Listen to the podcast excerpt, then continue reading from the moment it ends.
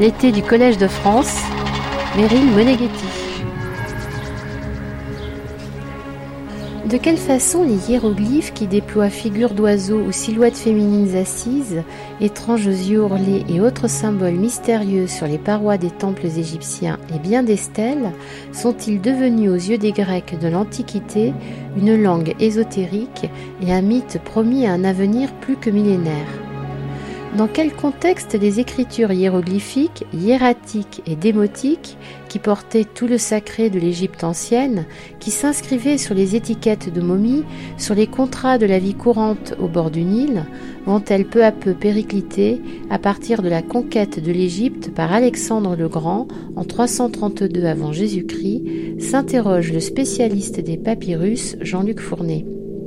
Enfin, quel est le regard de Diodore de Sicile sur les fascinants hiéroglyphes, lui qui avait voyagé en Égypte en 60 avant Jésus-Christ, et comment cet historien grec attentif nous a-t-il livré, selon Jean-Luc Fournet, une intéressante analyse du transfert métaphorique? Quand Champollion trouve la clé pour lire les hiéroglyphes en 1822 et déchiffre la fameuse pierre de Rosette, fondant ainsi l'égyptologie, il lève le voile sur un épais mystère qui avait occupé bien des savants, rappelle Jean-Luc Fournet, titulaire de la chaire Culture écrite de l'Antiquité tardive et papyrologie byzantine.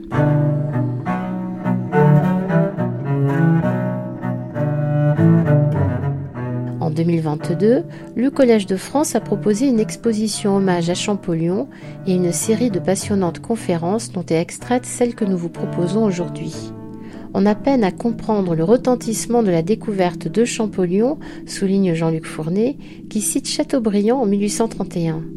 Les monuments muets séculaires de l'Égypte viennent de reprendre la parole dans leur désert.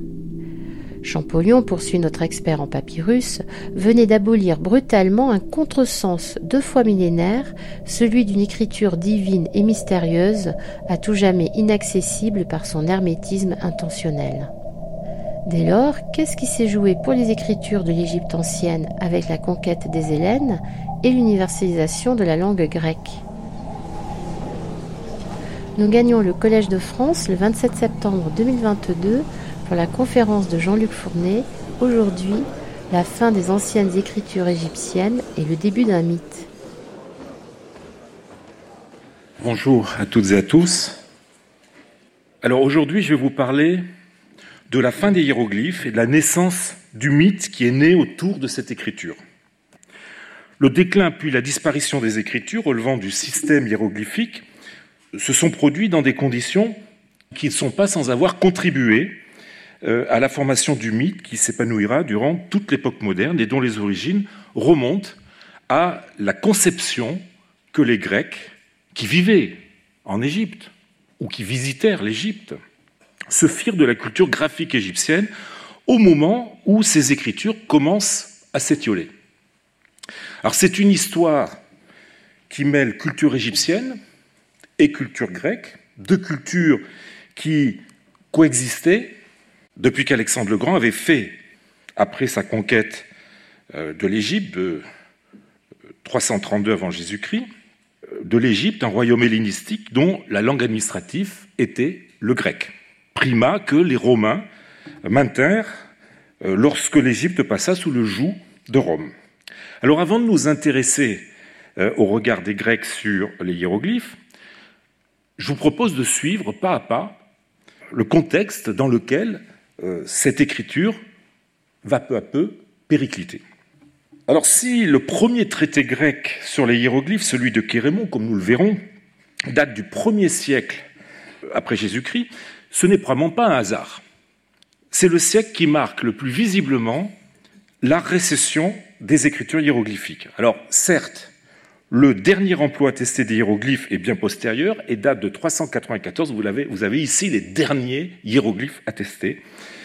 Euh, il s'agit d'une inscription euh, apposée sur un mur du temple de Philée, Philée qui se trouve cependant dans un contexte de survie un peu artificielle des cultes égyptiens, puisqu'il s'agit d'un temple qui se trouve dans l'extrême sud de l'Égypte. Nous verrons plus tard dans quelles conditions il fut euh, fermé. Et ce sont des conditions qui ne sont absolument pas caractéristique de la situation linguistique et graphique de l'Égypte depuis euh, plusieurs siècles. Alors notons malgré tout qu'un papyrus de Barcelone, qui vient d'être euh, publié il y a peu de temps, euh, prouve que des graveurs professionnels de hiéroglyphes, ce qu'on appelle des hiéroglyphoi, étaient encore en activité à la fin du IIIe siècle ou au début du IVe siècle à Oxyrhynchos, donc en Moyenne-Égypte. Il s'agit donc d'une preuve qu'on gravait encore des hiéroglyphes à peu près à la même époque que la dernière inscription que je viens de vous montrer. Déjà depuis longtemps, les hiéroglyphes étaient cantonnés au seul domaine épigraphique. Sur stèle, comme évidemment la fameuse pierre Rosette, qui date de 196 avant Jésus-Christ, ou celle de Cornelius Gallus en 29 avant Jésus-Christ. Et évidemment, c'est surtout sur les parois des temples égyptiens que les hiéroglyphes pouvaient se déployer.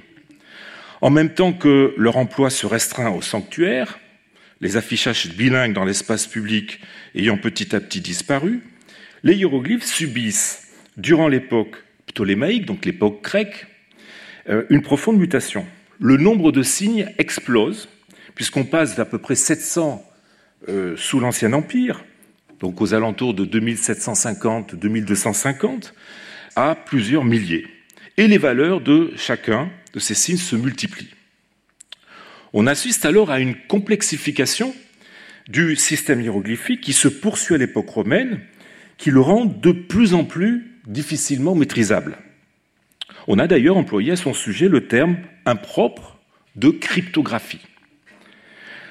L'exemple extrême nous est fourni par deux litanies du dernier temple égyptien, celui d'Esna, donc nous sommes au IIIe siècle après Jésus-Christ, qui offre le meilleur exemple d'une écriture à valeur, dirais-je, iconique, poussée à l'extrême, où le signe du crocodile dans une de ses litanies et celui du bélier dans l'autre sont répétés, accompagnés de hiéroglyphes leur donnant un sens diversifié permettant de conférer à ces textes une valeur discursive, dont le sens d'ailleurs est toujours discuté. Certains ont proposé de voir dans cet euh, ésotérisme euh, croissant de l'écriture hiéroglyphique la cause de sa propre fin. Les raisons sont plus certainement politico-économiques. Dès le premier siècle après Jésus-Christ, les empereurs mirent un frein au soutien matériel que le souverain était censé apporter en matière de construction, de euh, rénovation, de décoration, d'entretien des lieux de culte euh, égyptiens. L'activité de construction connaît une diminution à partir d'Auguste, une forte réduction après Antonin le Pieux, donc 138-161, et une totale disparition vers le milieu du IIIe siècle, avec les temples de Komombo et d'Esna. Donc Komombo sous Macrin et Esna sous Dès. Avec les temples, bah, disparaissent les hiéroglyphes auxquels ils offraient l'espace euh, unique où ils pouvaient se déployer. Alors il en va de même avec le hiératique, cette cursive dérivant des hiéroglyphes, qui depuis longtemps déjà n'était euh, utilisée que par les prêtres pour les textes littéraires et religieux copiés sur papyrus. Les derniers textes en hiératique datent de la fin du IIe siècle. Le ralentissement puis l'arrêt de l'activité des temples ont eu une conséquence directe sur la culture égyptienne traditionnelle au sens large. Ce sont en effet les temples qui non seulement maintenaient la flamme de l'antique religion égyptienne, l'observance de leurs rites, euh, de ces rites complexes, la connaissance des dogmes dont les prêtres seuls maîtrisaient les arcanes, mais aussi dispensaient dans le cadre de ce qu'on appelait les maisons de vie, l'enseignement de la vieille écriture égyptienne, de la vieille écriture hiéroglyphique, du hiératique et à l'époque gréco-romaine du démotique, sur lequel je vais revenir dans un instant.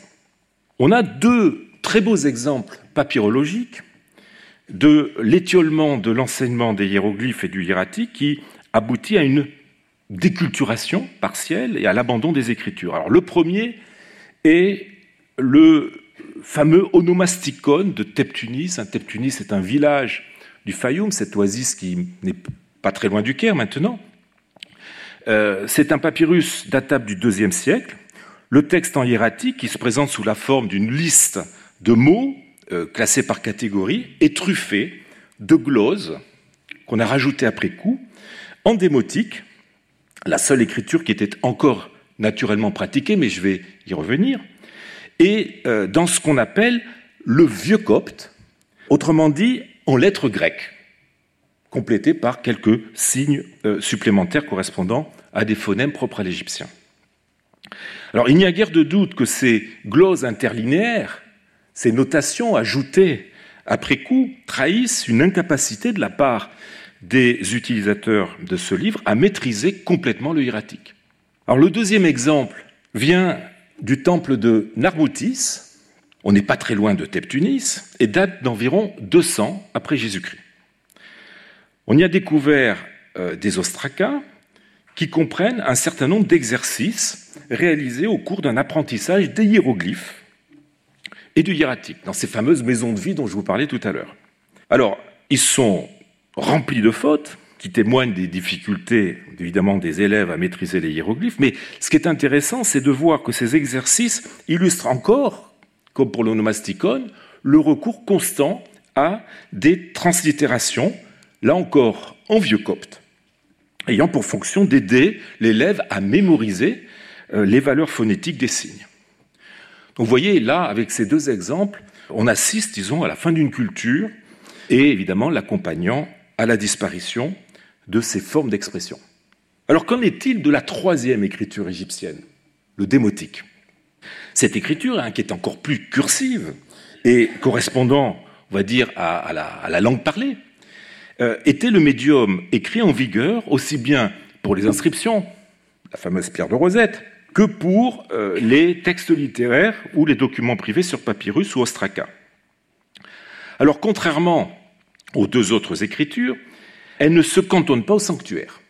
Elle est utilisée par tous les Égyptiens sachant écrire. Mais la conquête grecque, la conquête gréco-macédonienne, qui impose le grec, je l'ai dit, comme langue officielle, va peu à peu miner cette exclusivité. L'administration lagide, donc ptolémaïque, commença à limiter l'emploi du démotique dans les actes privés en obligeant à partir de 145 euh, avant Jésus-Christ à enregistrer en grec les actes les contrats rédigés euh, en démotique dans les bureaux où étaient dressés les actes grecs pour qu'ils aient une valeur légale. Alors cela conduisait évidemment à une lente diminution de l'emploi du démotique dans les transactions, qui s'accéléra brutalement euh, à partir du Haut Empire, donc à partir de la, conquête romaine, sous l'effet de la romanisation. Cette dernière imposa que dans les transactions entre particuliers, eh bien, le contractant appose une souscription détaillée en grec. Souscription qui reprenne les termes du contrat, tout cela pour qu'un acte euh, démotique puisse être valide et enregistrable. Alors, vous voyez, ces, contraintes firent que, évidemment, l'usage du euh, démotique pour les contrats finit par disparaître durant le premier siècle après Jésus-Christ. On trouve encore quelques documents contractuels euh, au-delà de 100 après Jésus-Christ, mais ils émanent de milieux purement sacerdotaux. Les derniers documents datent du début du IIIe siècle et trahissent une maîtrise de plus en plus incertaine de l'écriture, de la langue et du formulaire au point que on n'arrive quasiment plus à les déchiffrer. C'est pour ça d'ailleurs que les derniers textes démotiques sont encore inédits. Dans le domaine purement privé, je veux parler évidemment des, lettres que les, les, simples particuliers pouvaient s'échanger. Le démotique ne s'utilise plus guère on ne connaît qu'une dizaine de lettres à partir du premier siècle après. Et la dernière date de 126-127. On le trouve autrement avec une plus grande fréquence utilisée pour des comptes et aussi, et aussi pour les fameuses étiquettes de momies, qui sont les derniers exemples de l'usage documentaire du démotique.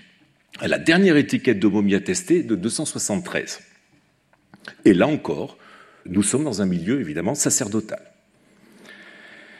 Alors tandis que le démotique documentaire, c'est-à-dire utilisé pour les documents de la vie de tous les jours, périclite, dès le milieu du premier siècle après Jésus-Christ, la copie des textes littéraires, notamment des textes religieux, inversement s'intensifie entre le premier et le troisième siècle, et le deuxième siècle après Jésus-Christ, à l'abri des temps, comme dans une espèce de dernier sursaut. Mais cette poche de résistance linguistique, que sont les milieux de prêtres, va être elle aussi mise à mal par le régime romain, comme nous l'avons vu, avec la réduction puis la suspension des euh, subventions accordées pour la construction et l'entretien des temples égyptiens. Le déclin des temples donc acheva ce qu'avaient bien entamé les réformes administratives, avec euh, les euh, sanctuaires disparurent non seulement les derniers utilisateurs du démotique, mais aussi, et j'insiste là-dessus, l'enseignement de cette écriture qu'ils étaient les seuls à dispenser. Et ce qui est symptomatique, c'est de voir que on n'a plus de demandes euh, oraculaires à l'époque romaine en démotique, qu'elles se font petit à petit en grec. Donc quand on allait interroger la divinité dans un temple, on, se met de plus en plus à utiliser le grec. Après le IIIe siècle, le démotique ne survit plus que sous la forme de graffitis sur les murs du, temple de Philée, là encore Philée, euh, lieu de pèlerinage fréquenté par des populations méridionales, les blémis ou les méroïtes, et qui était l'ultime bastion, on va dire, du paganisme en activité avant qu'il ne soit fermé par Justinien, le très chrétien Justinien, en 537. Alors le dernier, justement, graffito euh, démotique, eh bien, il date de 452. Il est dû, comme on s'y attend, à un prêtre qui est prophète d'Isis. Et on peut dire que cette inscription signe non seulement la mort du euh, démotique, mais aussi, on va dire, des écritures euh, procédant du système hiéroglyphique.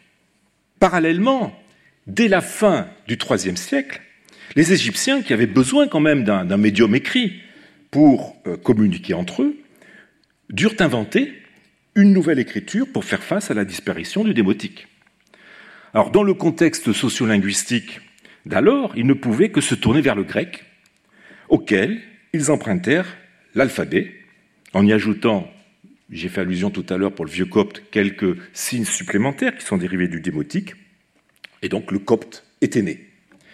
Ce fut la langue euh, des Égyptiens désormais chrétiens, dont le développement contribua évidemment à hâter la disparition du démotique. Alors voilà très rapidement retracé le contexte dans lequel s'inscrivent les témoignages grecs sur l'écriture hiéroglyphique. C'est précisément quand l'écriture hiéroglyphique disparaît de l'espace public et privé qu'est composé le premier traité grec sur cette écriture, les Hieroglyphica de Kérémon et que se multiplient chez les Grecs les allusions aux hiéroglyphes, comme si la euh, raréfaction de ce médium écrit en faisait une curiosité d'antiquaire propre à susciter des œuvres littéraires. Alors, les auteurs grecs qui ont traité des hiéroglyphes sont de trois sortes. Il y a ceux qui ont laissé des traductions de textes euh, hiéroglyphiques en grec.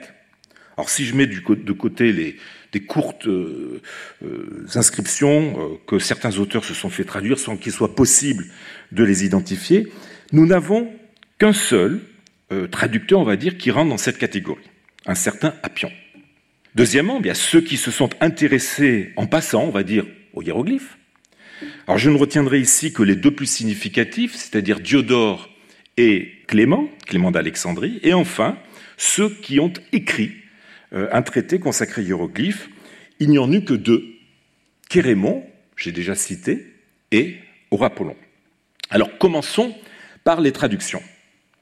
Une seule doit retenir notre attention pour sa précision et sa qualité. Elle est citée par l'historien romain Amien Marcelin, donc nous sommes au IVe siècle, euh, dans ses Res Gestae. Alors je vous propose de lire le texte donc je vous donne la traduction. On voit gravé sur les obélisques une innombrable variété de formes ou de symboles que nous appelons hiéroglyphes, et qui sont les archives mystérieuses de la sagesse des temps d'autrefois. Figures d'oiseaux, de quadrupèdes, production de la nature ou de la fantaisie, et destinée à faire passer aux âges suivants la mémoire soit de faits contemporains, soit de vœux que les souverains d'alors ont formés ou accomplis. L'idiome des premiers Égyptiens n'avait pas, comme les langues modernes, un nombre déterminé de caractères répondant à tous les besoins de la pensée. À chaque lettre, chez eux, était attachée une valeur, la valeur d'un nom ou d'un verbe, et quelquefois elle renfermait un sens complet. Deux exemples suffiront pour en donner une idée. Un vautour désigne dans cette langue le mot nature parce que cette espèce n'a pas de mâle suivant les notions de la physique. Alors là, il y, a, probablement un problème de texte concernant le mot nature, ou alors il faut prendre le mot nature dans un sens particulier qu'il a en grec, c'est-à-dire de sexe féminin. Une abeille occupée à faire du miel euh, exprime le mot roi, pour faire entendre que si la douceur est l'essence du gouvernement, la présence de l'aiguillon doit toutefois s'y faire sentir, etc. Quant à l'ancien obélisque, celui du grand cirque, Hermapion, continue Amien Marcelin, Hermapion en a traduit en grec les inscriptions emblématiques. Et voici sa traduction. D'abord la face sud, première colonne d'écriture. Et là, Amiens, qui est écrit en latin, passe au grec. Il cite Hermapion, qui était un auteur grec. Alors, je, donne la, traduction que, transmet euh, Amiens Marcelin d'Hermapion. Le soleil au roi Ramestès, je t'ai donné de régner avec joie sur la terre, favori du soleil et d'Apollon, puissant ami de la vérité, fils de Héron, issu d'un dieu, créateur du globe terrestre, toi que le soleil préfère à tous, Ramestès, enfant de Mars, à qui la terre est heureuse et fière d'obéir, roi Ramestès, fils du soleil, dont la vie est éternelle. Et suit la traduction ensuite des autres colonnes d'écriture. Alors vous voyez, après euh, un passage assez convenu sur la nature des hiéroglyphes qu'Amien Marcelin euh, emprunte à des prédécesseurs et qui insiste sur la nature euh, idéographique ou idéogrammatique de cette écriture, ainsi que sur sa, valeur ou sa dimension de sagesse, l'historien romain cite une traduction d'un obélisque installé sur le Circus Maximus, euh, qu'il dit tirer d'un certain Hermapion. Alors là, il me faut immédiatement faire un correctif au texte d'Amiens. Il a été récemment montré de façon très convaincante qu'il y a une corruption dans les manuscrits et qu'il ne faut pas lire Hermapion, mais Apion. Alors, il se trouve qu'Apion est un intellectuel grec, alexandrin, qui a vécu au premier siècle après Jésus-Christ, qui a enseigné la grammaire, mais dont malheureusement l'œuvre est perdue. Il serait presque inconnu sans le pamphlet que l'historien juif Flavius Joseph a rédigé pour réfuter ces accusations contre le peuple juif et qui est précisément intitulé le Contrapion. On sait par cet écrit polémique et puis par des citations d'autres auteurs qu'Apion avait écrit un traité sur l'Égypte, hein, à qui, dans son troisième livre, parlait justement des, obélisques. Il est donc vraisemblable que la traduction d'Apion vienne de là. Alors cette traduction est la plus longue et la plus précise que nous ait légué l'Antiquité euh, d'un texte égyptien. On l'a depuis longtemps rapproché de l'obélisque au nom de Séti Ier et de Ramsès II, qui a été transporté à Rome par euh, Auguste en 10 avant Jésus-Christ. Vous savez que les empereurs romains étaient, fous d'obélisques. Hein. Ils ont décoré Rome avec de multiples obélisques prélevés en Égypte. Et cet obélisque se dresse maintenant Piazza del Popolo à Rome. On a pu faire euh, correspondre pour euh, des passages entiers la traduction grecque au texte hiéroglyphique, malgré des omissions, malgré des phénomènes euh, de transposition ou de condensation. Alors intéressons-nous un petit peu au profil de euh, l'auteur, profil d'Apion. La conclusion à laquelle parvient Bérénice Lambrecht, qui est la dernière à avoir étudié de façon approfondie ce passage d'Apien est euh, la suivante. Les formules égyptiennes non traduites, les éventuelles erreurs dans la coupure des mots et surtout l'absence du nom de Séti en grec démontrent de la part du traducteur une connaissance imparfaite de l'écriture hiéroglyphique. Par contre, la traduction est rédigée dans un grec tout à fait correct. Le traducteur pourrait donc être un hélénophone ayant étudié l'ancien égyptien ou un lettré égyptien ayant de bonnes notions en écriture hiéroglyphique et parlant couramment le grec. Fin de euh, citation. L'identification de l'auteur de cette traduction avec le grammairien Appion, euh, auteur d'un ouvrage sur l'Égypte, permet, je crois, d'être beaucoup plus précis. Malgré les débats qu'il y a autour du profil ethnique d'Appion, qui sont entretenus d'ailleurs par les allégations polémiques de Flavius Joseph, qui avait tout intérêt de faire d'Appion un Égyptien, il ne me semble pas faire de doute qu'Appion était un Grec, appartenant à la plus illustre tradition hellénique. Le fait qu'il ait été alexandrin le prouve bien, car vous le savez, les Égyptiens n'avaient pas le droit d'être citoyens de cette cité. Tout comme d'ailleurs le prouvent ses travaux en philologie homérique et ses productions poétiques grecques, euh, travaux donc dans la tradition euh, hélène, encore récemment mis en valeur par la découverte d'un papyrus qui donne une copie d'une inscription euh, honorifique célébrant les talents d'Appian comme grammairien et comme poète. C'est donc en tant qu'érudit grec, passionné par la culture égyptienne, à laquelle il consacra un gros ouvrage, qu'Appion s'intéresse aux hiéroglyphes. C'est là un profil très proche de celui de Chirémon, le premier auteur d'un traité sur les hiéroglyphes, comme nous allons bientôt le voir. Appion en savait-il suffisamment sur l'écriture des Égyptiens pour traduire euh, l'obélisque ou a-t-il été aidé en cela par un prêtre égyptien? Je pense que la seconde solution est la plus vraisemblable. La traduction d'Appion est en tout cas un témoignage unique sur les hiéroglyphes. Il fut euh, néanmoins ce témoignage méconnu des auteurs grecs postérieurs.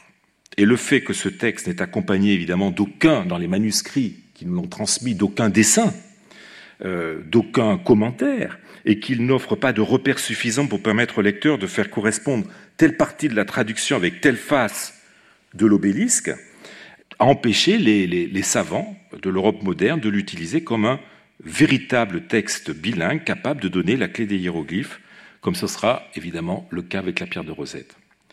Ce fut là un regrettable rendez-vous manqué, qui aurait évité bien des efforts et bien des dérives dans les études hiéroglyphiques pré-champollioniennes. Le premier auteur à avoir longuement parlé des hiéroglyphes est Diodore de Sicile, qui a consacré une partie de sa bibliothèque historique, dans son livre 1, à l'Égypte, Égypte qu'il a lui-même visité en 60 avant Jésus-Christ.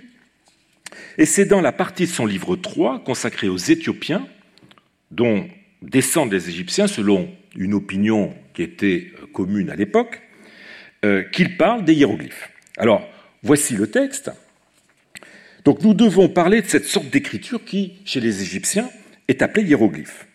Il se trouve que leurs signes d'écriture ressemblent à des animaux de toutes sortes à des membres du corps humain, ou encore à des outils, spécialement à ceux du charpentier.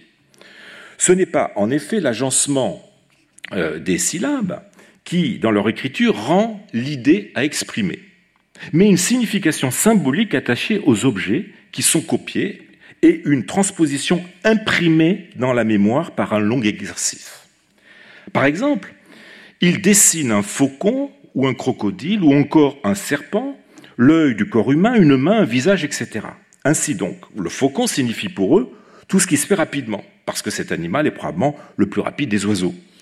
Cette idée est alors transférée par un transfert métaphorique approprié à tout ce qui est rapide et à tout ce qui est approprié à la rapidité. À peu près comme si on avait employé des mots. Le crocodile, de son côté, est le signe de toute méchanceté, L'œil, lui, est le gardien de la justice et le protecteur du corps entier, etc. etc. Alors, Diodore nous offre ici la première analyse un tant soit peu précise euh, des hiéroglyphes. Il commence par rendre compte de la variété des signes, en ne se limitant pas, comme beaucoup de ses successeurs, au seul hiéroglyphe représentant des animaux. Vous savez que la, la des Égyptiens est un des, thèmes qui a le plus fasciné, qui a le plus étonné euh, les Grecs. Diodore inaugure euh, ensuite le thème de la nature exclusivement symbolique des hiéroglyphes, à l'opposé de l'écriture grecque, un thème qui sera constamment repris par les Grecs d'époque impériale, à une exception près. Son analyse du transfert métaphorique, hein, il utilise ce terme en grec, est très intéressante et, pour être mieux comprise, doit être mise en rapport avec un texte encore plus riche qui est dû à Clément d'Alexandrie. Alors c'est à Clément, le premier grand lettré grec chrétien, dit directeur du euh, didascalé d'Alexandrie, hein, vers la fin du IIe siècle, que nous devons la description la plus précise que l'Antiquité classique nous ait léguée sur les écritures euh, égyptiennes. Elle se trouve dans le livre 5 de Sestromates, dans un chapitre qui est consacré au style symbolique des philosophes et théologiens. Pour rendre compte de ce style mystérique ou allégorique, il prend l'exemple des Égyptiens. Voici le texte. Ainsi, ceux qui, chez les Égyptiens, reçoivent de l'instruction apprennent tout d'abord la méthode d'écriture égyptienne qu'on appelle épistolographique.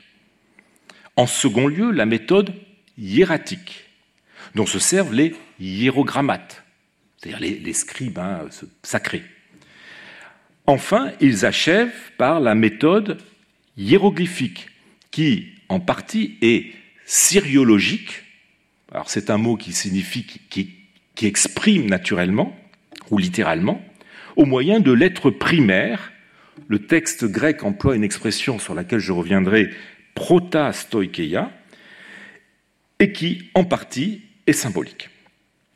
En tant que symbolique, tantôt elle exprime littéralement par imitation, tantôt elle s'écrit au moyen de tropes, pour ainsi dire, ou encore elle est franchement allégorique, par l'usage d'énigmes. Ainsi veulent-ils écrire soleil, il faut un cercle, et pour l'une, la forme d'un croissant. Ceci selon l'espèce qui qui s'exprime au propre. Passons à l'espèce des tropes.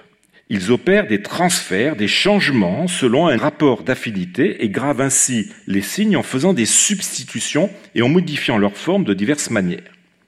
C'est dans ce style qu'ils transmettent les louanges de leur roi par des mythes concernant les dieux et qui les inscrivent dans les bas-reliefs. Voici un exemple du troisième genre, celui qui utilise les énigmes.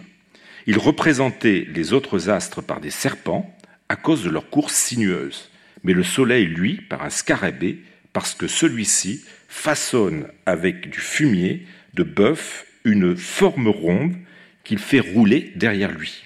Cet animal, disait-il encore, passe six mois sous la terre et l'autre partie de l'année au-dessus. Il dépose sa semence dans la boule et engendre ainsi. Il n'existe pas de scarabée femelle. Voilà, ce, texte est assez difficile, mais il est passionnant. Contrairement à Diodore, qui ne parle que de hiéroglyphes, Clément commence par différencier les trois types d'écriture égyptienne en allant euh, de la plus simple à la plus mystérieuse. Alors tout d'abord, l'écriture épistolographique, autrement dit l'écriture pour écrire les lettres, qui sont les textes, on va dire, par excellence de la vie de tous les jours. Eh ben, c'est le démotique. Vous avez ensuite le hiératique, écriture des hiérogrammates, et enfin les hiéroglyphes. Il complète euh, les auteurs qui s'étaient intéressés à l'Égypte et qui ne distinguaient que deux écritures, hein, comme Diodore de Sicile, hein, qui euh, écrivait que les Égyptiens, ou qui avait écrit euh, que les Égyptiens ont deux écritures, l'une appelée démotique, que tout le monde apprend, et l'autre appelée sacrée, qui n'est apprise que par les prêtres instruits en secret par leur père. Alors, le, terme d'épistolographique est très intéressant. Ce terme est un calque de l'égyptien, euh, serchette, écriture des lettres. Employé, euh, écriture des lettres que l'on trouve, par exemple, dans la pierre de Rosette pour désigner le démotique. Il montre bien quelle était la, sphère d'usage du démotique. Les lettres, plus largement, on va dire les, documents, par opposition aux deux autres euh, écritures réservées aux textes religieux, euh, écrit sur papyrus et gravé sur la pierre, autrement dit, hiératique, littéralement relatif au sacré, et hiéroglyphique, littéralement inscription sacrée, hein, deux, termes dont le radical hiéros, sacré, renvoie directement à la conception que les Égyptiens euh, se faisaient des hiéroglyphes, puisqu'il euh, les appelait euh, parole divine. On notera que, euh, à l'exception d'hiéroglyphiquer, la terminologie de Clément est totalement absente des documents grecs contemporains où le démotique, quand il n'est pas tout simplement désigné par euh, égyptien, euh, est appelé écriture encoriale, c'est-à-dire littéralement l'écriture du, lieu, du pays. Toujours est-il que l'on sent chez, Clément, comme chez euh, les, les, autres auteurs qui ont parlé des deux ou trois écritures des Égyptiens plus tard, un étonnement face à une culture dit ou trigraphe si éloignée de la leur puisque vous savez qu'en grec, on n'utilise qu'une seule écriture. L'intérêt du passage de Clément tient avant tout au fait que c'est le seul texte ancien qui présente, en allant beaucoup plus loin que Diodore, une théorie du système hiéroglyphique proprement dit, et non simplement comme l'ont fait les autres auteurs grecs ou latins des valeurs de signes hiéroglyphiques. Hein, la plupart se, sont étonnés de voir que tel signe signifiait telle chose, etc. Et on, fait des litanies comme ça d'équivalence, mais sans s'intéresser, on va dire, au mécanisme de la langue. Malheureusement, l'obscurité de ce, de ce texte a fait couler beaucoup d'encre. Alors, Clément distingue deux modes propres aux hiéroglyphes. Celui qui utilise des protastoikeia, c'est-à-dire des premières lettres, des premiers éléments en vue d'une expression propre ou littérale, hein, syriologique, et celui qui utilise des symboles, symboliques. Comme l'ont montré les analyses modernes de ce texte, quand je dis moderne, c'est depuis en fait euh, celle que proposa le trône dans le précis du système hiéroglyphique de Champollion en 1824. Les premiers éléments, les protastoikeia, font allusion aux hiéroglyphes à valeur phonétique. Autrement dit, fonctionnant comme des lettres de l'alphabet. Hein, c'est le sens que peut avoir euh, en, grec. C'est la seule allusion dans la littérature antique à la valeur phonétique que pouvaient avoir les hiéroglyphes. Hélas, hélas, par son manque de clarté, elle n'aura pas retenu l'attention des anciens, qui étaient omnubilés par la valeur symbolique des hiéroglyphes. Si elle avait été bien comprise, eh bien, elle aurait permis de ne pas enraciner dans la culture occidentale le, mythe de la nature purement mystique des hiéroglyphes que quelqu'un comme le père Kircher se plaira à élever au rang de dogme. Le mode symbolique désigne au contraire l'usage idéogrammatique des signes, sans aucune référence phonétique. Cet usage idéogrammatique peut fonctionner, nous dit Clément, de trois façons différentes la façon sériologique, c'est-à-dire littérale. Le signe représente la chose de façon directe et claire, par imitation. Hein, pour reprendre l'exemple de Clément, le soleil représente le soleil. Il peut y avoir aussi, peut procéder aussi de la façon tropique, par trope, c'est-à-dire par figure, façon figurée. Euh, Clément doit désigner ici l'usage figuré des idéogrammes impliquant une transposition par exemple une métonymie, une palette de scribes pour dire scribe, la lune pour dire moi, etc. Et enfin, troisième euh, mode, troisième façon, ben, la façon allégorique qui utilise des énigmes. Le texte de Clément est un cas à part dans l'écriture gréco-romaine qui ne s'intéresse pas au système de l'écriture hiéroglyphique proprement dit, mais aux résultats de ce système, c'est-à-dire aux valeurs euh, qu'a pu avoir tel ou tel signe, et, euh, pour le dire autrement, au rapport, parfois étonnant, pour un esprit grec entre signifiant et signifié. C'est ce que nous allons voir avec les deux auteurs de Hieroglyphica, c'est-à-dire de traités sur les hiéroglyphes qui nous sont connus. Or, le premier, c'est ce fameux Kérémon, hein, dont j'ai cité le nom plusieurs fois déjà, mais dont l'œuvre entière est perdue. Grâce à diverses sources, nous savons que c'était un philosophe stoïcien et un grammairien qui enseignait à Alexandrie, peut-être à la tête de l'école grammaticale d'Alexandrie, ainsi que du fameux musée, jusqu'à ce qu'il devienne le précepteur de Néron. Outre euh, des œuvres grammaticales et un traité sur les comètes, il écrivait une histoire de l'Égypte et un traité sur les hiéroglyphes, Hieroglyphica. Ce dernier n'est connu que par les citations non textuelles qu'en a fait un byzantin du XIIe siècle, Jean Tsetses, dans son exégèse de l'Iliade. Le point de départ est une expression d'Homère qui, selon Tsetses, serait influencée par l'écriture symbolique des Éthiopiens. Par écriture éthiopienne, évidemment, il faut comprendre euh, hiéroglyphe égyptien, comme on l'a vu avec le texte de Diodore. Alors, voici le texte de Tsetses. Dans leur désir de cacher leur théorie sur la nature des dieux, les anciens hiérogrammates les transmettaient à leurs enfants par l'entremise de tels symboles et lettres allégoriques, ainsi que l'explique le hiérogrammate Kérémon. Pour la joie, ils écrivaient ou dessinaient en grec, on ne peut pas savoir si ça veut dire dessiner ou, écrivez, hein, c'est le même mot qui est utilisé. Donc pour la joie, euh, ils écrivaient une femme en train de tambouriner, pour la tristesse, un homme se tenant le menton par la main et le regard baissé à terre, pour le malheur, un œil en train de pleurer, pour le fait de ne pas avoir deux mains vite tendues, etc. etc. Tsécès euh, cite en tout 19 signes hiéroglyphiques. Alors les, égyptologues de l'assistance auront reconnu les signes hiéroglyphiques dont parle Kérémon et les valeurs attestées d'une bonne partie d'entre eux, même si euh, certains sont transmis par Kérémon de façon euh, approximative. Par exemple, euh, les deux mains tendues, qui selon Kérémon signifient ne, pas avoir, en fait, c'est la négation en grec, enfin en égyptien. C'est ne pas et pas ne pas avoir. Ce qui est à noter surtout, c'est que certains des signes, et surtout des valeurs données ici, sont propres à l'écriture d'époque grecque, d'époque ptolémaïque. Et ils marquent un intérêt pour le stade ultime de l'écriture hiéroglyphique et des spéculations théologiques qu'elle reflète, hein, comme l'exemple que je vous ai montré tout à l'heure.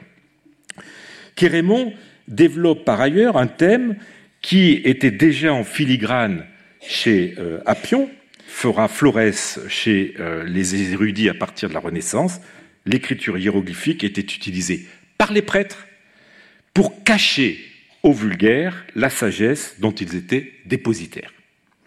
Cette idée va nourrir une conception élitiste, une conception ésotérique des hiéroglyphes en tant qu'écriture destinée non pas à transmettre ou à montrer, mais à dissimuler euh, de mystérieux secrets. Son plus ardent euh, propagateur, et là encore le père Athanas Kircher, qui contribua à fourvoyer la recherche hiéroglyphique en la cantonnant à une espèce de quête euh, mystique. Flaubert, d'ailleurs, s'en moquera dans son dictionnaire des idées reçues en donnant cette définition exquisement ironique des hiéroglyphes, ancienne langue des Égyptiens inventée par les prêtres pour cacher leurs secrets criminels et dire qu'il y a des gens qui les comprennent. Bon, il rajoute aussi, mais c'est peut-être une blague. Il est néanmoins difficile de se faire une idée du traité de Kérémon, étant donné le peu qui nous en est parvenu, euh, qui plus est euh, de façon très très euh, abrégée. Je voudrais en revanche revenir sur la personnalité de Kérémon, qui me semble avoir fait l'objet d'un contresens. La connaissance qu'il paraît avoir eue des hiéroglyphes, tout autant que du milieu sacerdotal, son intérêt pour euh, l'astrologie, qu'atteste euh, son traité sur les comètes et divers autres fragments, ont conduit les modernes à suivre Tsetses qui faisait de Kérémon un hiérogrammate, c'est-à-dire un scribe sacré, un prêtre scribe. Autrement dit, donc, un, prêtre égyptien qui s'adonnait à la science hiéroglyphique. On a fait de, de, Kérémon une espèce de, de, manéthon du Haut-Empire, un de ces prêtres égyptiens suffisamment hellénisés pour faire le trait d'union entre culture grecque et culture égyptienne traditionnelle. Pour cette raison, on en est venu à gommer les traits de la personnalité de Kérémon qui ne cadrait pas avec ce profil. On a ainsi douté qu'il ait été philosophe, à plus forte raison stoïcien. On a pu s'étonner d'une certaine distance, typiquement grecque, face à la culture égyptienne c'est qu'en fait, Kérémon n'a rien d'un Égyptien. Et à plus forte raison, je dirais, d'un prêtre égyptien. Il porte un nom grec, son père s'appelait Léonidas, il professe la philosophie stoïcienne et la grammaire grecque à Alexandrie, cité, je l'ai dit, purement grecque. son intérêt pour la culture égyptienne pharaonique, en fait, n'est que ethnographique. Il est de l'ordre de la curiosité intellectuelle, comme pour beaucoup d'autres auteurs grecs, dont notamment Appion. C'est un type d'intellectuel grec que l'on va retrouver chez l'autre auteur de Hieroglyphica, je veux parler d'Orapollon. Alors, Orapollon a non seulement écrit un traité entier sur les hiéroglyphes, mais, mais heureusement, préservé. Contrairement à celui de Quirémon, il nous est parvenu intégralement. Son auteur est par ailleurs euh, bien connu par diverses sources, et notamment euh, un papyrus, qui permettent de reconstituer son milieu et sa carrière. Il était membre d'une famille typique de l'élite grecque païenne de l'Antiquité tardive, son grand-père Aurapollon l'Ancien, originaire des environs de, Panopolis, en Thébaïde, enseigna la grammaire et la littérature grecque à Alexandrie, puis à Constantinople. Et il écrivit euh, des ouvrages sur Sophocle, Alcée, Homère, des auteurs bien grecs. Il eut deux fils, Asclépiades et Raïskos, nés euh, vers 425, qui s'engagent dans la défense du paganisme égyptien. À une époque, hein, je vous le rappelle, l'Égypte, comme d'ailleurs l'Empire, sont chrétiens. Alors, Esclépiades est l'auteur d'un ouvrage perdu intitulé Sur les antiquités d'Égypte. Son frère Eraïskos participe activement euh, à la résistance païenne au milieu d'un groupe de, jeunes fanatiques euh, et d'après Damassus. Alors je le cite, quand Eraïskos fut mort, Asclépiades se préparait à accomplir les rites usités par les prêtres, entre autres à entourer le corps de bandelettes osiriaques. Vous avez donc on a affaire à une momification en plein 5e siècle après Jésus-Christ, ce qui est absolument incroyable. Le fils d'Asclépiades fut Aurapollon le Jeune, notre Aurapollon, l'auteur euh, du traité sur les hiéroglyphes, qui continua l'œuvre de son père et fut professeur à Alexandrie dans le dernier tiers du 5e siècle. Alors que cet Aurapollon, dont le profil est ainsi restitué par, les sources, euh, ait composé un traité sur les hiéroglyphes, ne donnera évidemment pas du tout. Bien au contraire. Alors regardons ce traité d'un peu plus près. Je vous donne juste deux euh, extraits hein, qui vous donneront un petit peu l'idée de son contenu. Le premier, ce qu'ils, c'est-à-dire les Égyptiens, signifient en dessinant le vautour. Lorsqu'ils veulent écrire la mer, la vue, la limite, la préscience, l'année, la voûte céleste, le miséricordieux, Athéna, Héra ou deux drachmes, il peigne un vautour. Et alors ensuite, il va donner la, raison pour chacune de ces valeurs. La mer, parce qu'il n'existe pas de mâle dans cette espèce d'oiseau. Or, voici comment ils sont engendrés. Lorsque le vautour femelle désire concevoir, il ouvre sa vulve dans la direction du vent du nord et se laisse féconder par celui-ci pendant cinq jours, durant lesquels il ne prend ni aliment ni nourriture, tant est ardent son désir de procréer. Il y a encore d'autres espèces d'oiseaux qui conçoivent du vent, mais dont les œufs ne sont bons qu'à être mangés et non à produire des êtres vivants. Mais lorsque les vautours sont fécondés par le vent, les œufs qui en proviennent produisent des êtres vivants. Je ne sais pas s'il y a des zoologues dans l'assistance, ils doivent frémir en, lisant ce genre de choses. La vue, la vue, ben, parce que le vautour a la vue plus perçante qu'aucun autre animal. Il regarde vers le couchant quand le soleil se lève et vers le levant quand le soleil se couche, découvrant à une très grande distance ce dont il a besoin pour sa nourriture. Bon, etc. Je ne vais, pas, vous imposer la lecture de, des, autres valeurs euh, du vautour. Passons au deuxième extrait. Comment il signifie un être rapace, prolifique ou furieux? Quand ils veulent signifier un être rapace, prolifique et furieux, ils peignent un crocodile parce qu'il est meurtrier, prolifique et colérique. Car lorsqu'il ne réussit pas à ravir ce qu'il veut, irrité, il se déchaîne contre lui-même. Curieux. Alors, on voit qu'Aurapollon part tantôt du signifié, tantôt du signifiant.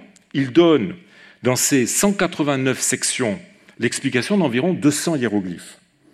On aura remarqué que, à ces deux exemples, euh, les rapports qu'entretient Aurapollon avec ses prédécesseurs. Hein. on retrouve des, similitudes, par exemple, avec Diodore, concernant euh, le crocodile.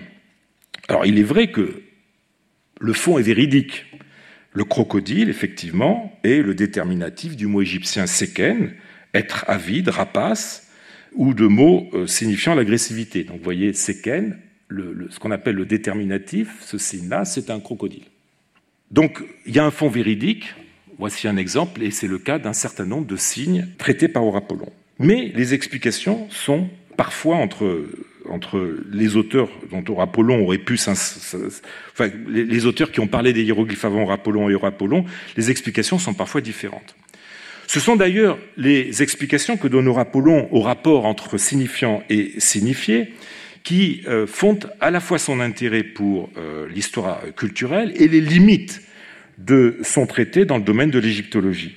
Si les signes et leurs valeurs sont souvent correctes, la justification du rapport entre les deux est presque toujours fausse. Vous l'avez vu avec le cas du vautour. C'est qu'Aurapollon, en fait, ne tient jamais compte, et là c'est très important, ne tient jamais compte de la valeur phonétique euh, du signe, dont il n'a évidemment pas connaissance et il y substitue un savoir qui relève de traditions, notamment zoologiques grecques. Alors pour résumer les choses, on a donc avec Aurapollon le premier traité grec sur les hiéroglyphes conservé, écrit par une personnalité connue, dont le profil correspond parfaitement à l'objectif, le profil d'un païen convaincu qui défendait la culture égyptienne, dont le profil correspond parfaitement à l'objectif du traité et qui tente de faire donc une synthèse entre la culture égyptienne qu'il admire et la grecque à laquelle il appartient. Alors tout cela est très beau, ça a l'air parfait sur le papier, mais voilà, je crois que tout cela est faux. Comme j'ai essayé de le montrer récemment dans un colloque que j'ai organisé ici même sur Apollon, l'attribution du euh, Apollon du traité qui nous a été transmis sous son nom est des plus douteuses. Nous n'avons aucune mention de ce traité dans les sources anciennes. Par ailleurs, de nombreux indices militent en faveur d'une rédaction postérieure à la fin de l'Antiquité. Et pour ma part, j'y vois une compilation maladroite faite par un Byzantin à partir du traité, ben, du traité de Carémon.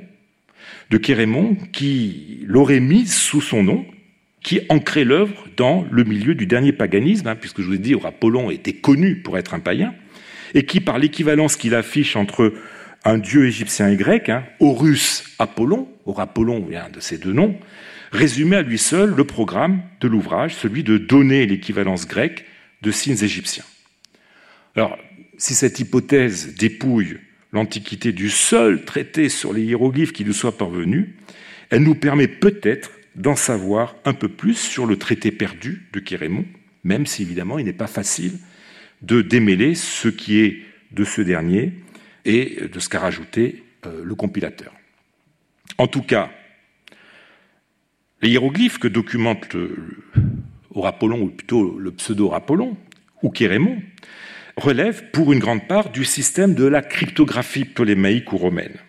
C'est un état ultime de l'écriture hiéroglyphique hein, que documente cette œuvre, un état dans lequel les jeux sémantiques sur les rapports signes et sens euh, prennent le pas sur les mécanismes euh, normaux de l'écriture.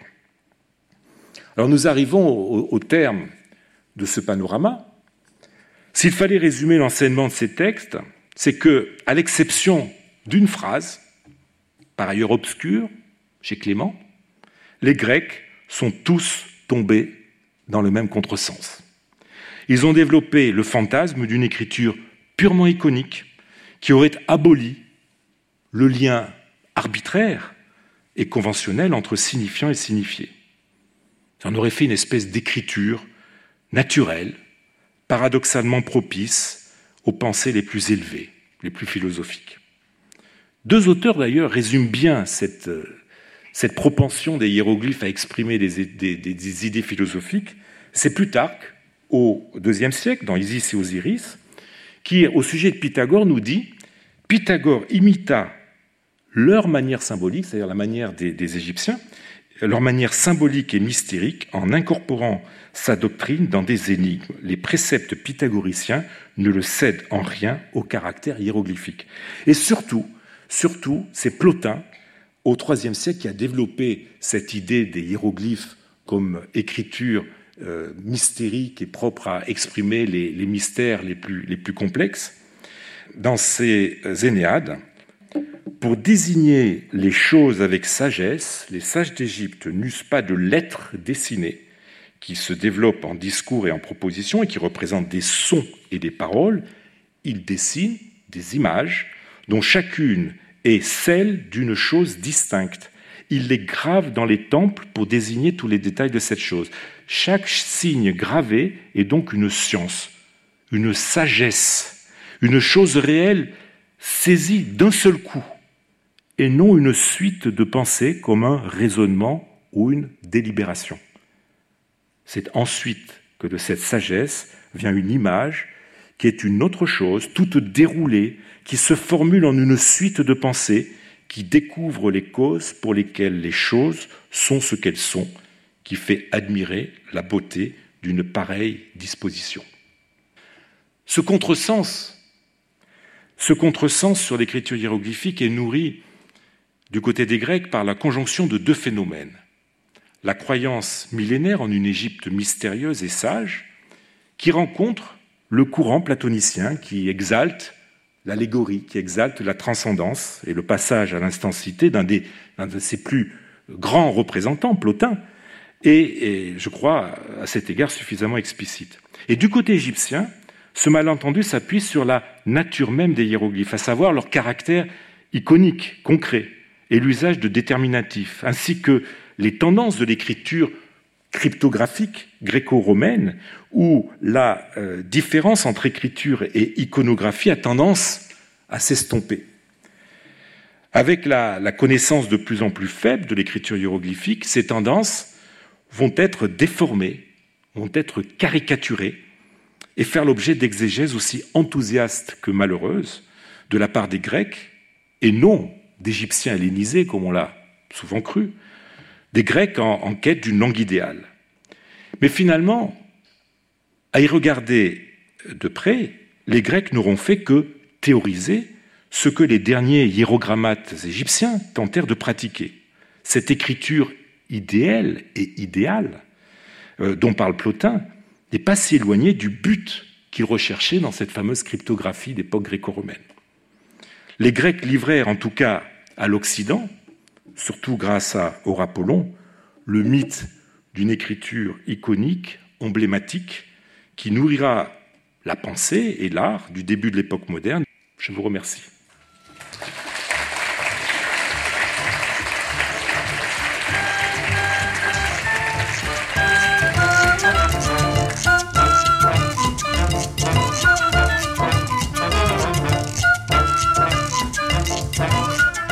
Le Collège de France et France Culture vous ont présenté le papyrologue Jean-Luc Fournet, sa conférence intitulée La fin des anciennes écritures égyptiennes et le début d'un mythe. Sur les sites de France Culture et du Collège de France, vous retrouverez toutes les informations autour de cette diffusion, la vidéo, les citations, ainsi que l'ensemble des cours et contributions de Jean-Luc Fournet et du cycle conférence autour de l'exposition Champollion. Réalisation Rafik Zénine. Page web Claire Poinsignon.